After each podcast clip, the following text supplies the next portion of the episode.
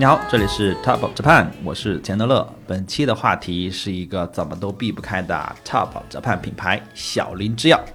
跟我一起聊这一期的是两位老朋友妮子和 Jamie，两位跟大家打个招呼吧。Hello，大家好，我是妮子。Hello，我是 Jamie。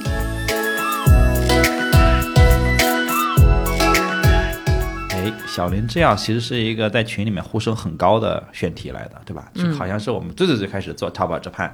大概就在我们的选题库里了。然后时时隔 N 年，我们终于拿出来开始聊它了。然后小林制药也是一个就是蛮跌宕、蛮激荡的一个品牌，就是看它的呃历史的时候。然后，但是为什么要聊小林制药？我们还是想正经的去说一说，因为小林制药其实也是一个年龄很大的品牌，它有一百三十多年的历史。然后，而且它旗下有一百五十五个品牌。在日本品牌，尤其这种老品牌，他们很擅长做子品牌啊。就是我们上次聊格力高的时候，也是几十个子品牌，很多日本的品牌都是有好多子品牌。对 SQ 更是上千，就是 SQ 就他们卖的东西的品类更是上千。然后他们全球其实只有三千名员工。嗯呃，你看相当精简。对吧？一百五十个五个品牌，三千个员工，和一个品牌才二十个人啊，了不起，了不起。对，然后小林制药的那个商品，可能我们在提小林制药的时候，你的脑子里面已经想到了很多，比如说安美露啊，他们的液体创可贴呀、哦，这是我出门必备的。哇，想到它就很痛哎。对对，嗯刺痛一下，但是就可以洗澡了。然后他们的退烧贴呀、然后他们那个去角质膏啊，还有他们的那个消臭源呀，这些，啊、即使我们日常会买的，也基本上是早年间赴日必买神药。现在很容易买了，现在买的方式很简单，就是你只要来到 TOJ 的小卖部。哎，我们就会有小林制药的大礼包和其他的商品也会也会挑好，都是主播们以身试法推荐的这些东西。然后你要是想啊、买我们推荐的这个小林制药大礼包的话，并且主要是为了支持一下 TOJ，啊，因为我们也，哎呀，虽然不能说不容易吧，但是也想说有点变现的可能性，对，所以你只需要加入 TOJ 的社群，啊，添加蓝莓酱的微信蓝莓拼音 tester，然后报暗号 TOJ 就可以加入 TOJ 的社群，不止可以买大礼包，因为我们主播平时也都会在社群里面跟大家聊聊天，然后分享分享最近在日本买了什么、玩了什么、吃了什么这些东西。对，然后群里面也是藏龙卧虎啊。然后呃，如果你没有听清也没关系，你可以在 show notes 里面看到怎么添加蓝莓酱的方式，然后加入 TOJ 的社群，我们在里面哎会推调整资料大礼包啊。广告结束，话说回来，对，然后啊、小林制药其实最近这些年在中国的销售成绩也很可观啊，又主要是在线上嘛，然后啊、他们的这个除臭剂啊、在京东嗯都有八十多万人去买，就是这已经算是其实不算是一个小众品牌了，然后月销都有将近八千，这是很很很很厉害的一个数字了，对吧？然后他们的财报看上去，他们二二年的销售额是一千六百多亿日元，大概合八十多亿人民币吧。他们的毛利将近百分之六十，然后营业利润达到了百分之十六啊，净利润超过了两百亿日元，这个是非常夸张的一个一个比例了。而且他们是连续二十五年净利润增长，哇，这种就是上次聊了一个品牌也是这样来的，妮特里，哇，你看利创利是三十多年嗯净增长，是不是？嗯，对，然后而且他们自上市以来连续二十五期的分红持续增加，他们的股东真是太幸福了。这这真是躺赢，或者说就是税后收入，你什么都不用管，这个分红就是蹭蹭往上涨，你永远可以相信这家公司的那种感觉股价涨不涨不知道，反正分红是有的。啊，那就行啊，落袋为安啊，是不是？你股价你涨了，你不一定卖呀，对啊，那分红你能拿到手。然后这个第四任的社长啊，小林一雅最近写过一本书，然后叫《小池大鱼》，是二零二三年的三月，就今年三月份中信出版社出版的。然后到了六月份，刚刚过去两个多月就已经重印了四次，可见是畅销书啊。现在这种两个月重新四次的书已经不多见了，嗯要是实体书啊。然后他在这本书里面说到了一句话，呃，蛮有意思的，分享给大家。持续生产那种小众产品，通过解决每个顾客的烦恼来支持健康舒适的生活，是我们存在的意义。这确实是呃我理解的小林制药啊，就是它确实是，呃，做很多很多商品，然后每个商品解决可能一个很小很小的那种需求，对吧？然后这个确实很了不起，因为这种产业往往就是意味着你每个商品其实卖的量。啊、可能会有限，对吧？然后你的这个生产线铺的会很广，其实往往成本会很高，其实是很难管理的。我自己会觉得，就这种管理这种公司，我是没办法想象的。对，呃，就分享给大家这么一句话，然后我们来扒拉扒拉他们的历史吧。嗯，其实小林制药也是一个明治年间就创办的公司，就是嗯老企业了。一八八六年的时候，呃，小林制药的创始人小林中兵卫在日本的名古屋就创办了叫和明会社小林圣大堂。这个小林圣大堂现在还在，然后他们也有官方网站，只不过就是转型成为了汉方小林圣大堂，一共有两家店，就是有点类似于现在这种中医的诊所。根据汉方，对开药抓药的那种。汉方是什么？类似于中医吗？对，对，就是中医的一些治疗方式。嗯，然后到一一八九四年，也就是明治二十七年的时候，小林中兵卫就推出了十款，差不多十款的自制药品啊，包括一日丸、大笑丸，还有一些治疗脚气和脚癣的涂抹药。嗯，因为疗效显著，所以这个小林圣大堂就。出名了，嗯。嗯，然后这是小林制药最早的进入制药领域的一个记录，嗯。嗯，一九一二年的时候，在大阪小林制药就成立了合资会社小林大药房，七年后的一九一九年，盛大堂和大药房就合并了，成立了株式会社小林大药房，首任社长是小林吉太郎，一九三零年，他们就已经开始有一些相对现代的产品促销策略，就比如有奖销售这样的。哎呀，那个年代的日本的各种品牌，各种就是市场推推广的方式，真的是层出不穷。嗯，啊，我们聊到很多品牌都是在，呃，就战前有好多好多，看上去很夸张，你很难想象，真是那是一百年前的营销措施，是意料之外的，就是感觉已经是很现代的销售方式了。对呀，嗯。可能也不太讲究，那个时候就是什么有效上什么啊，对，就是大家反应都很快。就是上次说格力高的时候，说那些食玩什么的，就食品玩具，就你感觉很夸张。那个年代就开始做这种东西，就到现在还在吸引眼球的。对你，你想你怎么会把买药这个事情跟有奖销售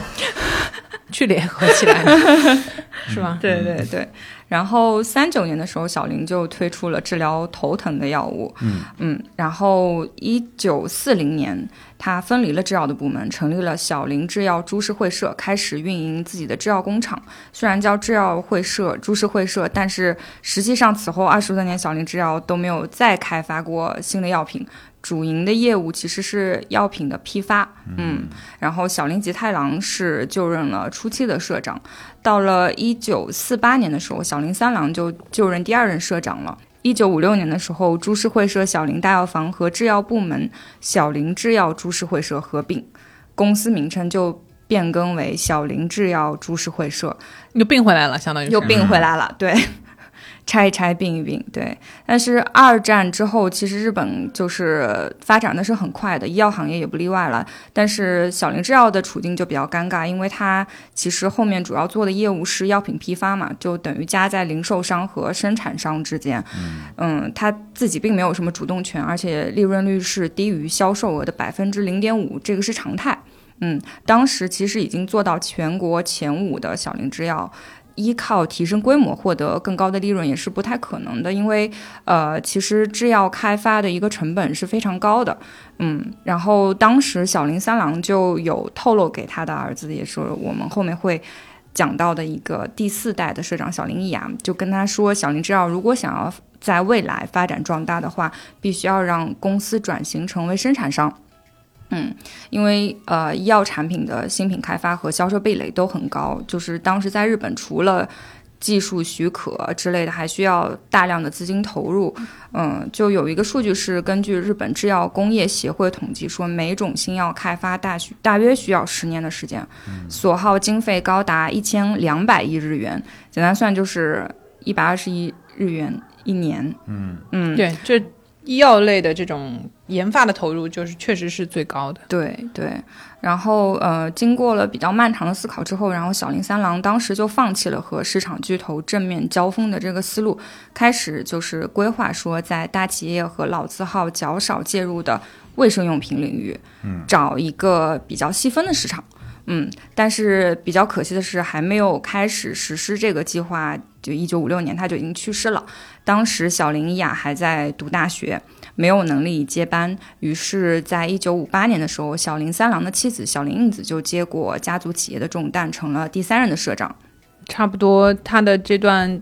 其实方向已经找到了，而且它中间有一段是被挤压成了就是中间商，嗯，嗯，对。中间商你要被挤掉的呀。还是，中间批发商，还哦不是中间就零售商，对吧？利润更薄，很尴尬。真正的对薄利。他当时的那个保利主要是，嗯，他知道说市场销售这边的需求，嗯。然后我也了解说药品可能拿好啊什么的，有一些专业的知识，就靠这个东西的夹缝在挣钱。嗯，所以他当时看到的是说，呃我手往下伸到零售那端，可能就浪费掉了他的专业的这一端的技能，反而是他走那个更难的、壁垒更高的这一端，可能会给他带来更多的利润，所以才会从一开头我们讲到的，他现在毛利可以做到百分之六十，然后那个净利可以到十六这个样子，这就他觉得是上游的这个生产的这生产部分，对他才能够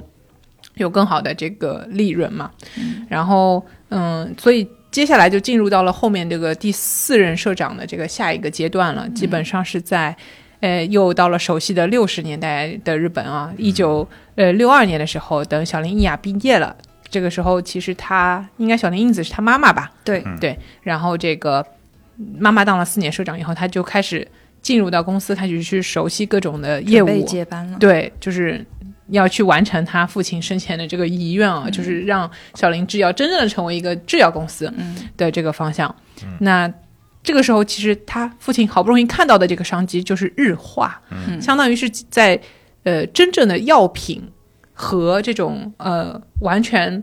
就是化学品生产的这个中间有一个有一个缝隙的这个方向上，然后但是小林制药在这块还是也是一片空白，市场这里也是几乎是空白的，所以他要去。成立这个生产部门的时候，基本上公司里面你又是个毛头小子，刚刚大学毕业，对吧？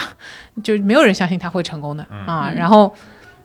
但是呢，他们又觉得说这是新业务，你不要来插手我们公司的老业务啊，嗯所以你要搞，对，你要你要搞的话，让你去搞吧啊。小范围的所以老员工折腾吧。哎，还是同意了他的这个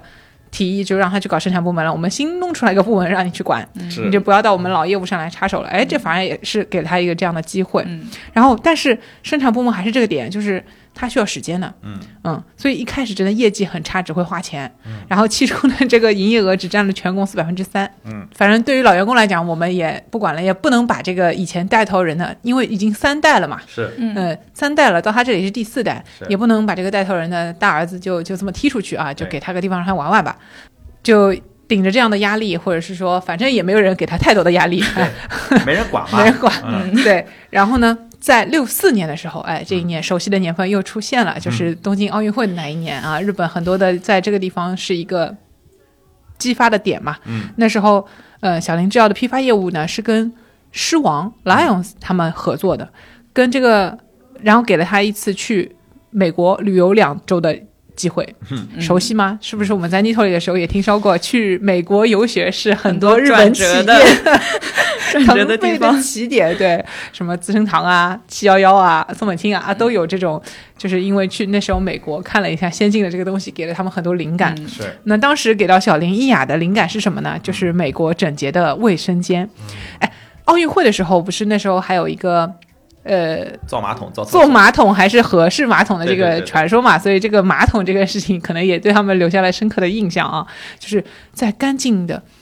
发光的这种冲水马桶里面啊，看到流出的是蓝色的液体，嗯。嗯。就是现在我们会放在那个水箱里面的那个冲厕的洁厕灵，对，蓝色的。然后他就觉得冲水的时候流出来水是那个蓝色的，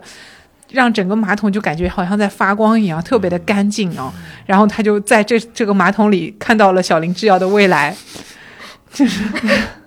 小林呢明天就在美国，嗯，就是美国的这套先进的经验啊。然后回到日本之后，就开始说服公司让他赴美留学。嗯，哎呦，嗯，走正路，啊，对，公费要去，公公费 公费留学，对，估计也是，呃，一个是妈妈是社长嘛，对，然后呢，呃，还有一个就是让他走远一点，可能也比较不容易妨碍到我们啊，就是抱着这样的心情呢，就让他终于在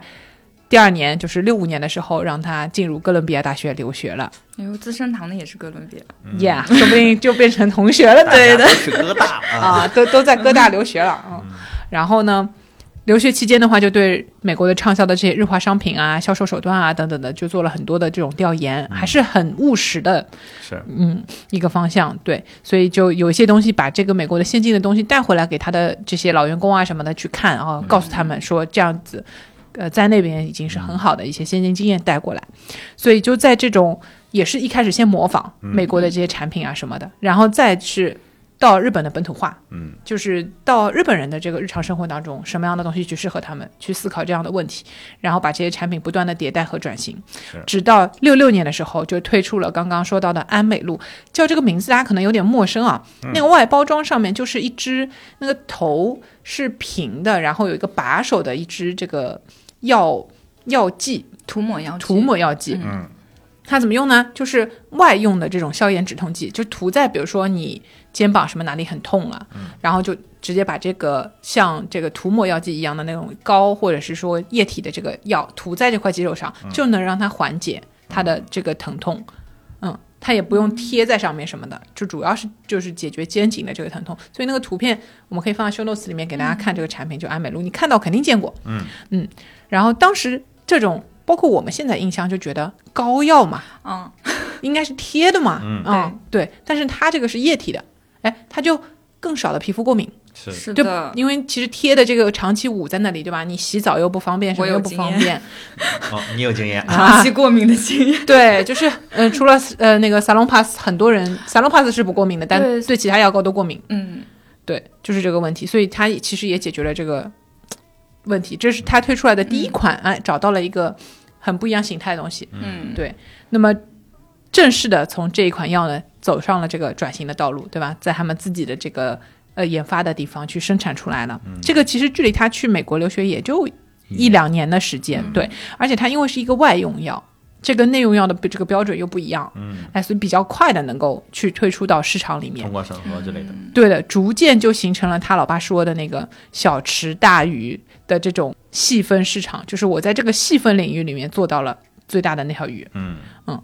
所以这个也是就是第第二曲线嘛曲线啊，对、嗯。对，就是奥运会加去美国留学，然后上哥大，都赶上了，对，所以呃，一九六九年的时候呢，正式的这个转折点就来了，就是他看到了那个发光的马桶，嗯，就叫做蓝色的马桶清洁剂，嗯，对，抽水马桶的这个芳香清洁剂叫波乐清就推出了，然后制造部门的销售额在这一年就本来只占公司百分之三，在这一年就已经达到十二亿日元了。嗯。嗯，所以就说明他们自己的这个产品出来了以后，因为利润率啊各方面的，然后他可能洞察比较好，哎，这个产品推出来之后，很符合这个时候正在改变生活方式的日本人，嗯就变成了一个畅销的产品。嗯，所以波乐清可以是说它比较大的首次的这个尝试。之前其实这个涂抹的还是药剂，那这个是真正日化了。嗯，就是你放到厕所里面抽的这个东西，所以六十年代的时候，正好日本也是在战后恢复的一个蓄积的这个快速的增长期，然后住宅的数量也在增加。从奥运会这个地方开始，大家换马桶了嘛？嗯嗯，对，就是变成说你们家里面的这种生活方式变成洋式的，然后住宅楼的改变正好赶上了这一波大家需求的迭代，所以说更多的这种女性地位也会提高啊，大家对于这种生活的效率的要求也更高了。那针对这样的一个市场做出来的这个产品就更受欢迎，大家更接受西方的这种生活方式了，其实是。但是厕所嘛，还是在厕所里看到了这个未来嘛，这个事情跟大多数的这种一流的制造商嗯。的眼光是不一样的，他们可能会觉得啊，这个不是正途吧？就觉得不屑于做。对，就刚刚我说到他在马桶里看到未来的时候，大家也都笑了，对不对？我们会有这样的一个就刻板印象，刻 刻板印象在在那个地方，对，所以就是他及时的看到了这个冲水马桶的趋势，嗯。然后出的这个产品，一下子就让他的这个制造部门的销售业绩就提升起来了。再后面的话，还有一些就是进入到更多的什么医疗器械销售啊等等的，就还是说国际视野吧，跟国外的一些这种公司去进行一些联合，嗯嗯，然后不光光是拘泥在自己的这个领域上，去多只脚伸出去。他不光是说推出这个新产品了，之后对于新产品的维护上，他也很认真。前面说六六年时候推出这个安美露，到七四年的时候，然后还进行了一次比较大的这种包装和配方的升级，就还是用这个品牌。所以你现在看到产品可能是很久以前出来的，但是它就已经经历过了很多次的嗯对这种更新和迭代，去更适合大家，包括消臭的这个东西，就专注在厕所里的这个产品都已经换过很多了。那现在应该还是很多这个小伙伴想到小林制药的时候，会想到他们家消臭源的这个产品嘛？嗯，呃，这个的话，在七五年的时候已经推出了它的原型，相当于是叫做什么爽花蕾。这个牌子我小时候应该也听过，嗯爽花蕾，对，就有可能别人用了类似的名字来做这个厕所的芳香剂，嗯对。前面这个冲厕所里面的这个东西，可能还有一点清洁啊什么这个作用。这个放在外面除臭的，嗯，这个就完全又变成了一个再好像不太实用的东西更。小众的需求，更对非刚需。对嗯对，所以大家当时也是觉得说，这种非刚需的奢侈品是不是会畅销的问题。但七五年的时候，其实已经到了泡沫经济快起来的时候，日本人更有钱了。是。所以这种非刚需的奢侈的消费升级，又踩在这个点上，就是它非常正好的在提前一点点洞察，所以这个时候基本上他推东西出来爆款啊，都是一开始会被大家 diss 的，嗯。嗯，没见过，但是一出来它就是那个小时的大鱼，因为大家没有见过这条细分市场，就以为这不行，所以我觉得这个是他非常厉害的点，嗯，就是懂他很对洞察，也有可能是因为他去国外看到。他比别人先看了一步，先走了一步。对，嗯。就是说啊，那资本累积到这个程度，来的方向，是的，大家都会开始人们对生活有这样的需求，然后他敢，嗯，就成就他现在。这样。前面已经干了这么多惊心动魄的事情了，对不对？他是到一九七六年的时候才真正的救人社长的，就是两步这个成功完以后，大家信了，嗯，你磨砺够了，站得住其实对，也就三十多岁吧，三十多岁四十不到，是。然后救人的这个小林一雅就成了现在这个小林制药的这个社长。嗯，再接下来的时候，还有一个东西啊，我是做调研，哎，才发现真的划时代这个创新，小东西真的做到顶了。嗯，哎，用过那种带牙线的牙签吗？嗯，弓形牙签，弓形牙签嗯。就是那个对，上面有一根牙线绑在一个 C 型的这个。对。那牙签棒，嗯。这个东西就是小林制药发明出来的。原来就看到大家用牙线嘛，就是那种整条撕出来的那牙线，蓝莓评测也评测过牙线，对。对，就是那种的话，就是你可能要学一下怎么使用，呃，使用是有些门槛。那个角度会有点难把握，一开始用的话，对，然后你要两个手指头缠着那个线，然后去操作这个动作，对，那但是它它好处就是因为它有韧性嘛，它可以嗯。包住你的牙齿，然后扯到一边一边这样使用它，嗯，嗯，但是这个动作呢，你一般在外面真的很难去操作，嗯，就是你要把一只手伸到你嘴里，是。对就很难。嗯。所以当时他就发现了这个需求，说外国妇女在用这个牙线的时候要努力避开大家的这个视线，因为把嘴这样张得很大，然后弄不行。然后当时牙线在日本也不太流行的，嗯。日本对牙齿这个事情，对吧？也是很纠结的啊。嗯而且他们大部分因为食物可能不用太咀嚼啊，导致他们牙床的这个发育不是很好，经常有那种很参差的牙齿的这种人出现，然后脸也比较小。是。嗯，他这个就是其实对这种牙齿的状况，牙线非常有用，嗯可以很很高效的帮你去解决这个食物残渣呀什么的。然后就以此为契机去研发了当时他们日本能够易于使用的牙签的形状。嗯，牙签在日本经常用的，你去怀石料理店甚至能看到那种用竹子削出来的牙啊，签，对对。对，就是他们的高端礼仪。高级牙签。嗯。呀，就是我感觉那都是香妃竹啊，那个竹子表面都还有那个斑驳的，就是那种专门的生了病的竹子，然后就给你手工削的那个高级牙签，所以牙签他们是有使用的习惯的，嗯，所以他就把这个牙线跟牙签结合了，然后做出来这个弓形的牙线，这个东西就是小林制药发明的，现在到处都是了。对，现在什么牌子都有，是嗯所有的日化品牌都有。对，然后补充一句的话就是，如果呃你要用牙线，长期来讲还是用那种传统的牙线，就是一根线的，会对牙嗯那个清洁的更干净，就像妮子刚才说的，因为它能把牙包住。因为牙线清洁的主要是牙龈的深处的那些对牙龈就是和牙齿的缝，牙齿缝隙和牙龈深就呃根部牙齿的根部你看不到那些地方，这里面会有很多食物残渣，那些刷牙其实刷不出来的。对，然后你用牙线的话会更好。然后这个牙线的话，呃，反正就是用比不用要好，就是用牙线总是比不用要好，但是用那种牙线会比这种牙线棒还要更好一些。但是入门的话，你可以先用这种牙线棒，就至少保持一个用牙线的习惯，你会发现你的牙齿的健康会比原来好很多啊，而且它并不麻烦啊，用用习惯之后养成习惯就好了。对，然后但这个确实很很很震惊，我不知道这是小林发明的，我一直以为这个是可能比如说欧美人本身发明的，因为本身牙线传统牙线也是起源于欧美的嘛，我以为是他们一起发明出来的，没想到了不起，而且是八七年，其实还挺年轻的一个产品。嗯，是的，对吧？然后我就接下来我们再说说到了平成年，呃，平成年之后，其实这个小林亚确实很厉害一个人，就是他其实跨过了几个周期，从奥运会之前就进入公司，然后看到了整个的腾飞，然后看呃在腾飞的过程中一直先走了一步，但其实从八九年开始。呃，这个九零年开始吧，就是日本经济开始大大衰退，就是这个泡沫炸掉了嘛。然后在这个阶段呢，其实小林制药也所有的日本公司都受到了很就是几乎是灭顶之灾的那种冲击，尤其是你在资本市场上啊、有一些作作为的话，其实你你跟你做的事情也没有关系了，你会发现大家都没有钱了，然后整个公司其实也会有一些那种弥漫的那种情绪，这是很正常的嘛。对，整个日本社会都已经那样了，但这个期间其实。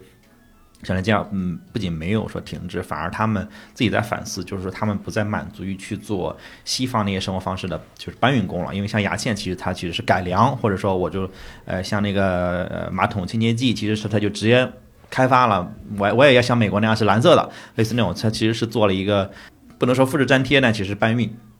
对，然后他们开始去探索说，啊，真正日本消费者没有被发现的那些需求，去开发一些新的市场，就是开发一些新的商品，去满足可能只有日本人会有的困扰啊，去做这样的事情。对，然后呃，不断的去突破自己的边界嘛，因为他们之前也犯过那种啊。呃，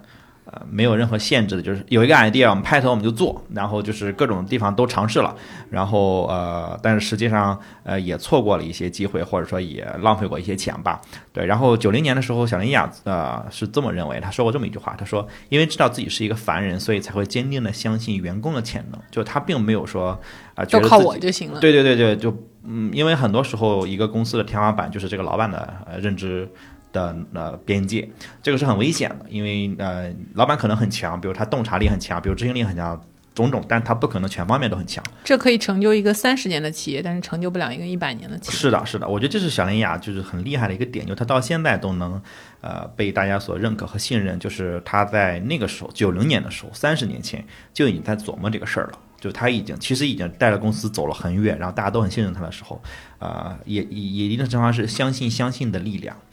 就这种感觉啊啊！突然出现脑子里面出现了这么一句话，对，然后他就想着说，我要从呃家族运营转换成就是真正的一个现代化的企业，我要用现代化的方式去管理，而不是说我就是啊、传承或者继承这种东西。因为小林教在那会儿其实已经很大了。啊，呃，那个泡沫的增长下，他们的整个的销量其实、呃、销售额什么的涨得会非常非常快。然后他就呃开了一个动员大会，就是那也算是一个小的这样的一个转折点，就是鼓励所有群体员工畅所欲言。熟悉吗？熟悉吗？熟悉的哎配方又来了。哎，你看看，就是伟大的企业家总有相似的地方，对，尤其是这个几代目之后。啊，因为刚开始的创业创业家，就是老一辈的人，可能就是那种类似于高压管理啊，或者社长说的就是天，社长说的社长就是上帝类似的那种。但其实到几代目之后，尤其他跟着公司一起成长起来，他其实能看到公司很多问题，因为他也是在基层待过的嘛，总是能听到基层很多声音，他而且他也会知道很多的改革是从基层开始酝酿的。然后他就听到了很多这种鸡毛蒜皮的话，就比如说这个物流中心没有空调啊，然后连女厕所也没有啊，或者说呃公司的这些高管们真的了解我们一线的情况吗？然后还有就是说我即使现在提出建议，公司真的能听吗？我不觉得你们会听。就这种听上去很大逆不道的话，他都在这个会上听到了。然后他开完会就跟他的秘书说。不得了，我觉得这次会议很成功，就大家真的在畅所欲言，我听到了很多很难听的话呀。对吧？就是这种鸡毛蒜皮的话，实际上是跟社长说不着的。就哪怕抱怨，可能就大家吃饭的时候啊，就或者自己跟自己的上司抱怨一下。但是你跟社长说的时候，总觉得是不是有点大逆不道？是不是有点对吧？是不是有点冒犯了？但是他想听这些，然后他的态度和他的整个决心，其实让大家就让当时其实没太有希望，整个日本社会都没太有希望的这种这种感觉，呃下让整个呃公司的人得到了一些希望，然后大家其实呃会更愿意去发自内心的去为公司呃使力儿吧，使使力嘛，呃这都儿化音都出来了，然后他也使力儿他好像是他他们别的东西。他们嗯、是山羊是不是？他们把这个呃呃这个他自己社长也把经营理念呃更新了，更新成为人人们和社会创造快乐舒适的生活，就是更接地气了，就是更嗯细节了。而不是那些更更虚的东西，对，然后而且他也把整个公司的待遇其实进一步提升，让整个他们的呃待遇福利在整个行业里面，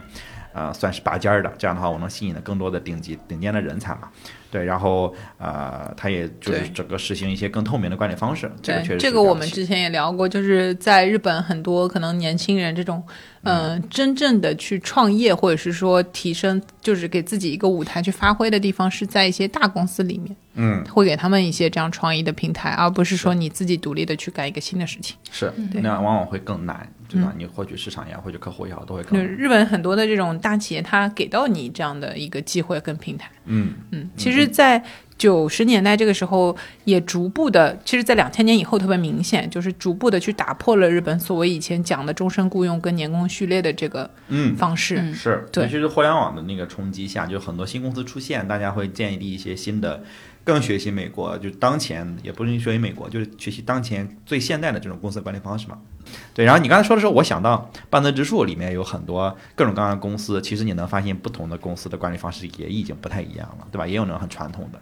对，然后呃，九二年他们的医疗器械事业成立，然后九四年又一个爆款出现了，就是你大概也用过的退热贴啊，就是那个画了一个宝宝头的那个也有爸爸头啊爸爸头、大人用小人用对对对。但是我一直都买那个小孩用的。我觉得小孩用那个就是最可爱、最舒服、最温和吧。对，然后这个真的是爆款，爆款到什么程度？它上市第一年就卖出去了五百五十万张，可见有多少人发烧啊！就是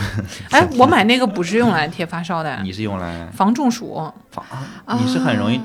不是啊，啊你老在外面是不是？对，，因为有些，比如说那时候在京都做 City Walk，如果是夏天的时候，到中午那个时候你在户外头真的很热，嗯，呃，如果还要爬山的话，就很容易出现这种问题，所以我就会备一点，然后就是给到防对预防给到，哪怕就是中暑以后你贴也非常的有效，因为马上让你脑子降温啊。降温了，对对对，而且它在冰箱里冰一冰的话，就是效果会更好，就是贴上去就是说唰的一下，这个在新冠期间应该是就是更是卖爆了吧？嗯，应该是的，因为这个退热贴它有嗯、呃几个就是。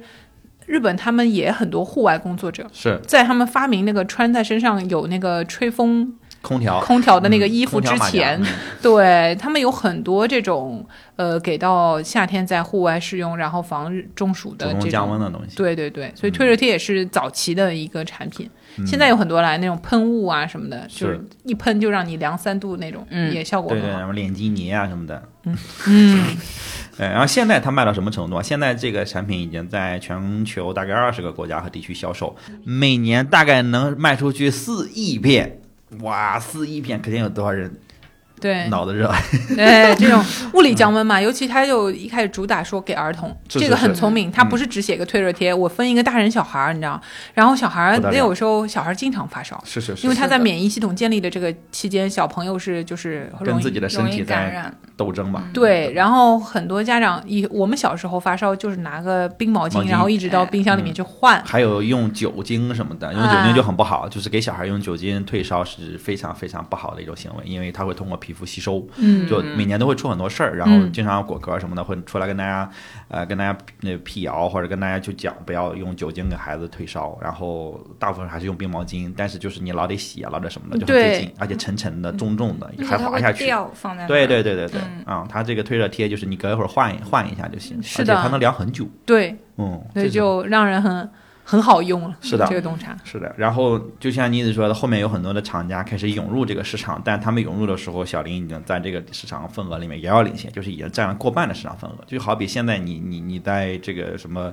外卖平台上去搜这个退热贴，基本上出来的都是小林啊，其他品牌的也会有，但是总是排在后面，或者说你总觉得小林的会更值得信任一些，就太面熟了那个那个东西。对，嗯所以小林哪怕稍微卖贵一点点，你也会愿意为他买单。是的，但就这一点点，你利润差很多啊。啊，差很多啊啊，了不起，就是因为他们提前进入占有那个市场，让大家培养这个信任。我觉得这是确实就是提前走半步或者一步，你就能获得很长效的这个收益，对吧？然后呃，到九五年，然后他们也就继续九五年、九六年、九七年，他们陆陆续的就继续推出一些爆款，比如他们那个洗眼液，他们那个空气清新剂，就厕所那空气清新剂。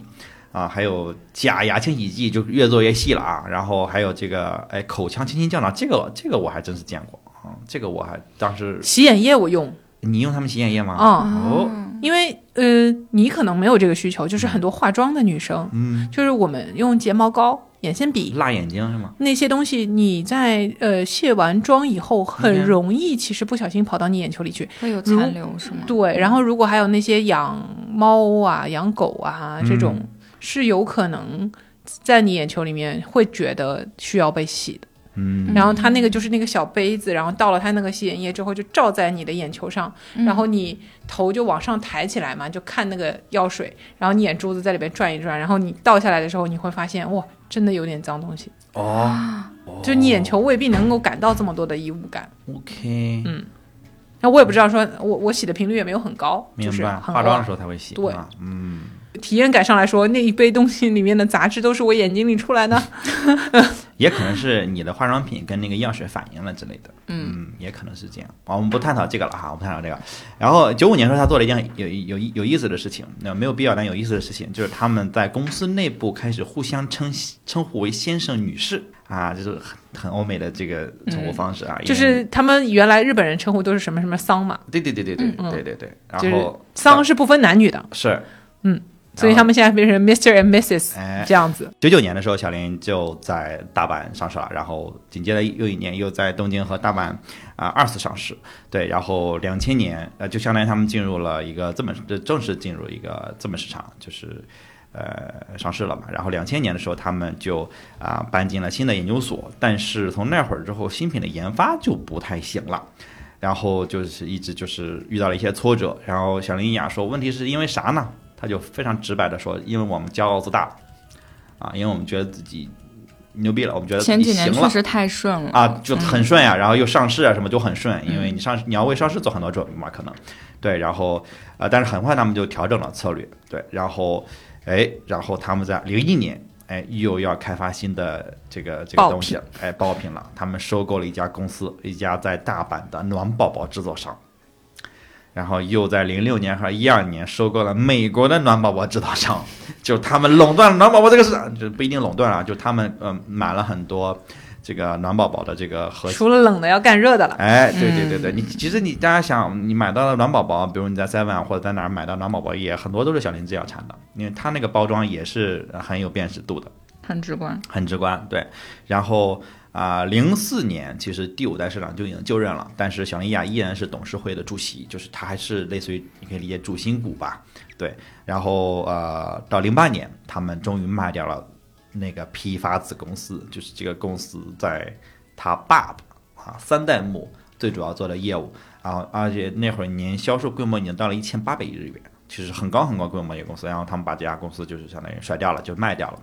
它这个继续，因为公司持续的呃壮大，持续的开发这个呃新的新的产品，然后卖的越来越好。然后这个小林一呀担心这个自满的情绪继续蔓延，因为他们之前已经蔓延过一次了啊，他他担心这个公司业绩继续下滑，他用了一个苦肉计啊，非常有这个人，这个人真的非常有意思的一个人。非常 think differently。哎，对对对对对，他不关心是不是公司大了，我们就好像做事情的方式就得变，没有，他就是一直还是很有人性的在去做事情。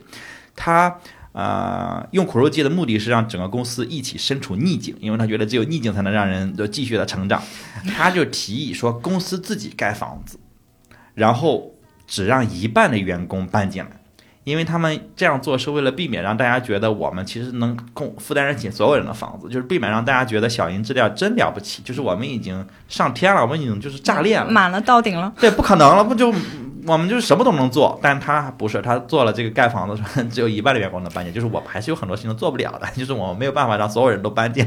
还有很大的进步空间，就是说，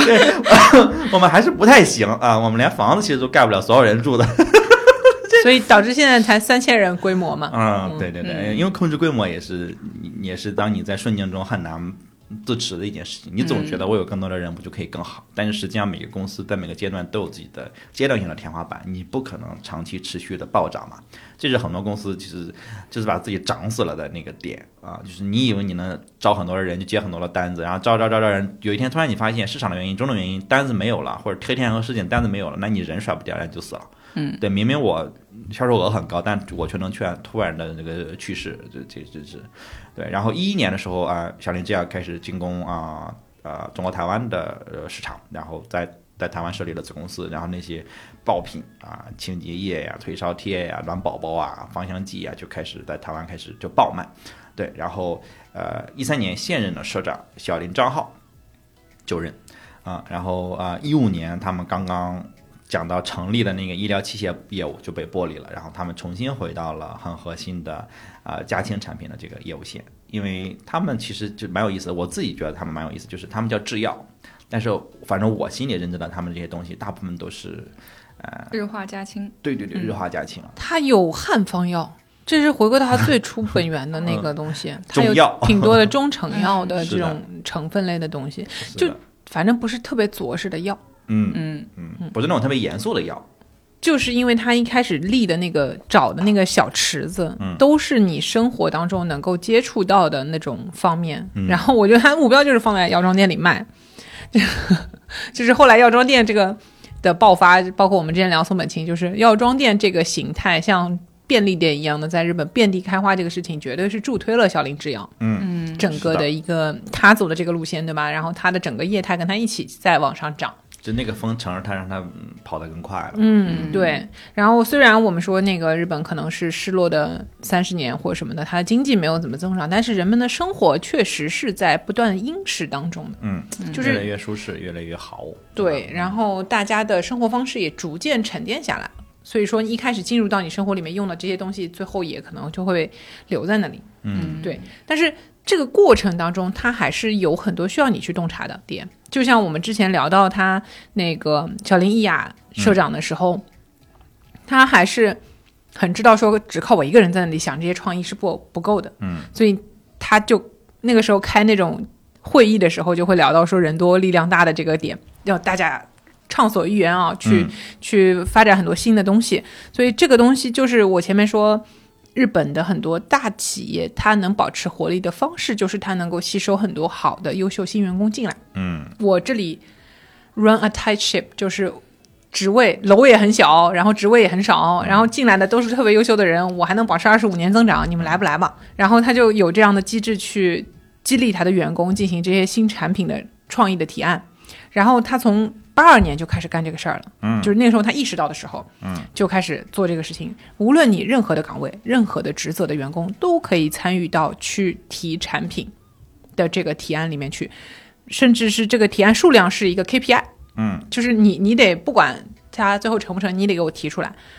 所以硬指标是每半年在市场上要推出两种新产品，那肯定有一套严格的说你这产品能不能推出来的这个是是是标准。嗯但是不管就是最终的结果，我要看到两个产品半年。嗯除了这种日常的这种创意的提报以外呢，每年他们还有一个公司周年纪念日，在八月二十二号啊，正好是狮子座转向处女座的那一天，完全没有关系的信息。嗯，这个所有的员工都要从日常的生活当中去工作里面就抽抽离出来，专门去搞这个创意会议。哦，Hack Day，嗯哎，那听起来是不是又有点耳熟啊？啊，就是之前星爷聊到的那个魅力会议啊，对。就是类似这样的。然后最终还会被奖励，如果说你最终的这个创意被商业化的话，嗯，那么会被奖励说跟高管去共进晚宴，嗯。啊，就是你有机会上快速通道，对，管培生啊，你看。嗯，就是不管你是干嘛的，只要你嗯嗯。有才华有洞察，来是。就是快速通道给你。所以，二零二三年的财年，也就是去年嘛，应该说刚过去的才年。对刚过过去的这个财年，他们是那个四月份对吧？往前倒，小林制药的员工一共一年里面提交了四万个创意，一天一百个，对，嗯。四万个就三千个人提了四万个创意 天，一天十个，啊、所以就是你可以看到他们去鼓励你在这个发现这个小池子的一个力量嘛。作为百年企业它维持活力的一种方式。嗯，很不得了，很不得了。嗯然后它还有一点就是，所有东西能让你记住。他喜欢这种简单直观的营销手段，嗯，呃，因为他一直是在新的这个细分领域里面去创新。其实他干很多的这个产品都是零到一的，是，他并不是在那个呃一个一个既有的市场里面去搞的，所以他就把这种简单直观的营销手段做得很彻底。嗯就是我出来一个产品，马上让你理解到这个东西是干嘛的，因为这个东西你以前肯定从来没见过。没有意识到自己有这个需求。对，所以就像暖宝宝哦，贴了会暖，嗯，哦，那个退热贴，对吧？我不需要让你去猜这东西干嘛，洗眼液，它不需要有专门的名字了，是，它就是这个产品本身就定义它这个品类，然后我又是小林制药，嗯，就。太重要了。我我我真是就是对这种东西，我真的太太能直白的感受它的那个好处了。就是我们经常会就跟就跟嗯比较反例，就是所有保险公司的产品的那个名字都是起的让你没法读。但这个的前提嗯，就是你的这个品类里面没有别人，你起奇怪的名字是为了有区分度嘛？就说明已经有很多很多这样的东西了，然后你要在这里面再去也的也有道理，找嗯，也有道理。对但是就是很费劲，就是读起来很多新商对品。嗯他能够做到这么简洁的理由，是因为他之前干了很多调研，然后找到了这个领域没有人干，嗯，那我就给他起这个名字。但是这个真的很好用，但是现在这个东西暖宝宝就变成品类了，对的，对，对。但是我有信心，在这个品类里面，小林制药的产品是大头。嗯，我是通过先入的渠道也好，嗯然后通过就是其实就是我铺货的这个能力嘛，是。在这个里面。有一个时间的壁垒。对，然后我又跑得快，然后大家对我小林制药的产品的这个呃质量嗯。有信心，小林制药是个可能品牌，是的，嗯，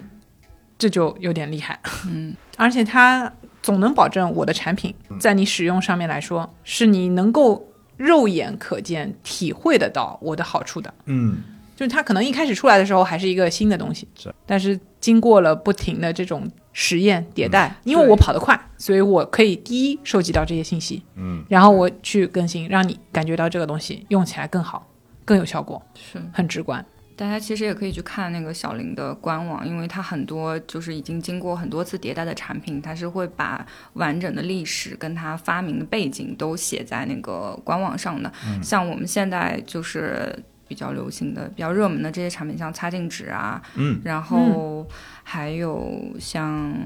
这个洗眼液，嗯，其实都是九四九五年就已经出现了。逐步迭代到现在，那这个产品人真的很应该去看，是，对，是很好的一个学习。就它为什么迭代的，然后基于什么原因发明的，对吧？它可能会给你一些灵感，对吧？给你一些别的启发和洞察。哦哦，我反正我看完之后，我觉得嗯，有很多很好的创意，而且你要知道，本来他们已经有上千 SKU，而且我们觉得我们的生活是不是已经很方便了？但是他们依然能每半年两个新产品出现，然后每次出现，你还是觉得嗯，有东西，就是嗯、你能自己去分析它的必要性。对，但是那你能不能想到，就是我觉得空间还是很大的，就是人们的生活的便利性或者舒适度，这个东西是没有尽头的，就是总可以更舒适，你总可以用更不一样的方式让每个人的生活变得更好而且我们生活方式跟日本不一样的，啊、完就是。在国内我们有自己的一个环境和对我们有自己的痛点，我们有自己的就是解决不了问题，然后需要一些商品去辅助我们解决，需要日常生活中让我们不断的回购的东西去解决我们这填空填充我们这些呃需求上的空缺。啊。对，但就是经商环境不太一样，是。就是一方面是那种呃创新之后，就是它的壁垒不高，嗯，就很容易被模仿，啊然后版权的这种模仿速度非常的快。对版权的这种问题，然后他可能就没有人太多愿意去开发新的东西。新的东西，因为嗯。我出来其实站不住它，像他弄一个暖宝宝能占你百分之五十啊，那个退热贴能占你百分之五十几的这个市场，但是我们可能站不住，就是对它制造业太发达了。其实我觉得是一样的，就像我们，嗯，就像刚才妮的也提到说，呃，大公司在日本，现在大公司很多时候给你一些创新的空间，你容易开发出改变市场的东西，然后你自己去创业比较难折腾出东西来嘛，就是从资本的原因啊，然后客户的原因。其实我觉得在国内这个情况是一样的，就是我觉得比如说你要去承担这种责任的话，我其实觉得会是大公司来承担这种责任，就是让人们的生活变得更好。应该大公司来，就首先你把这个责任担住，你未必能做出最好的东西来，但是我觉得大公司你至少去要有一些呃额外的成本，或者说比较多的重头去呃去去去研发探究大家的新需求，而不是在那儿模仿。因为我看到的是很多，哪怕是你本身已经很有力量、已经很成功的这个企业公司，你也在去以模仿为荣，你会说我。我经常容易喷的就是啊，我们是谁这些同款的这个同一个工厂做出来的东西，这个就让人让人觉得很恶心。就是就有什么关系呢？就是你这个东西好不好就好了，你跟谁同款这个到底是点在哪儿呢？但你做的还是跟人同样的东西，你同一个工厂，你还是同一个东西，这种你作为你还作为很他没有让产品更好，他只是让它更便宜啊。对对，这个就让人很恶心。就是而且他没有便宜啊，他也没有便宜很多。对，然后他然后他还就是最后就是反过来他会拿拿一些就是。说啊，我们这是国产，你不是应该花点多花点钱支持一下国产？为什么不能让国产利润率高一点？就很恶心。就是我并不关心你的利润率。就是你东西好，你卖多少钱都合理，就是你们合理的价格都合理，但是你不要去跟我去跟我去比，你你把它升级，非得升级到一个嗯，给消费者施加一些道德压力，对对对，这非常恶心。我我受不了任何给我施加道德压力的品牌，我不管你是大品牌小品牌，就是你不要让我去基于道德压力，基于我是支持国产去买，我没有任何的商品能是因为一个目的地的生产而让我去购买，包括日本也不是说日本生产就是最好，而是它是它东西本身好，它才有价值。我们是经常提到日本生产好是好的点是在于哦，它呃它洞察了一个需求，然后我们觉得这东西很好，然后一看哦，日本生产的，是这种东西很多，只是仅仅是因为它很多而已，但它永远都不会是你的购买理由，不会是因为日本生产，那我们觉得它是最好。我同样我不会觉得这个东西是中国生产，我就应该无脑买。哦，我不要不应该这样，你不应该绑架消费者，这种东西终究会反噬你。我发现现在国内在这种呃产品创新上做的比较好的都是宠物市场。就是它针对这个很切实的这个宠物，比如养猫的需求、养狗的需求，这个上面它还有很多很细节的。是的，我觉得这个挺好的。是的，是的，这很好，这很好。但是就是人也可以有这种需求。我觉得，我觉得人我们就是生活在中国，有很多需求也完全没有被满足。我们经常会有一些抱怨，然后我倒是觉得呃有很大的空间，甭管是创业公司也好，还是那个还是大公司，我觉得其实都还有很多的空间。我们也聊很多的日本品牌嘛，就是。呃，聊它，大家愿意听，是因为我们跟日本的这个消费市场中间是有一个这种呃时间差的。对。然后也很多时候，我们就是最近有一本那个什么新书，叫什么“摸着日本过河”，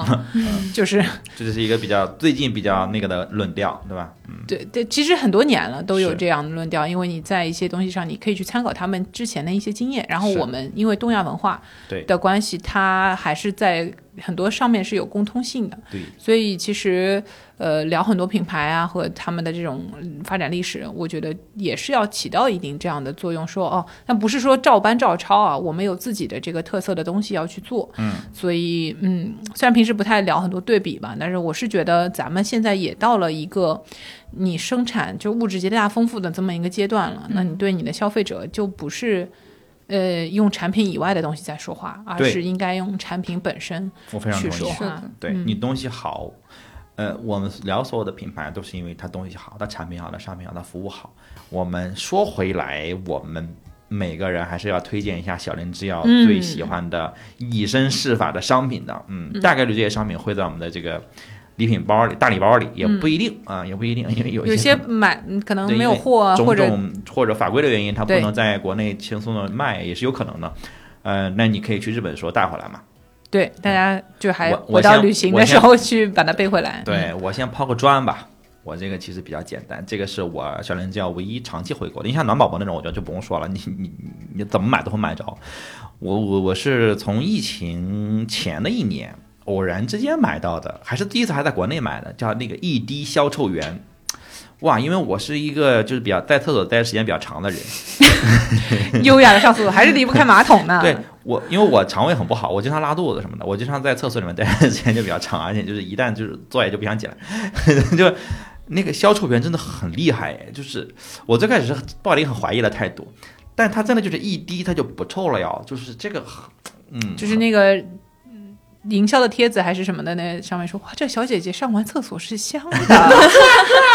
对，就是钱德勒上完的马桶也是香的，就不得了不得了，因你就就确实是很厉害，所以我经常就是说会随时买几个备着。然后我每次去日本，虽然这个东西在国内买跟日本买已经没什么差价了，我这次去东京，我在逛药妆店。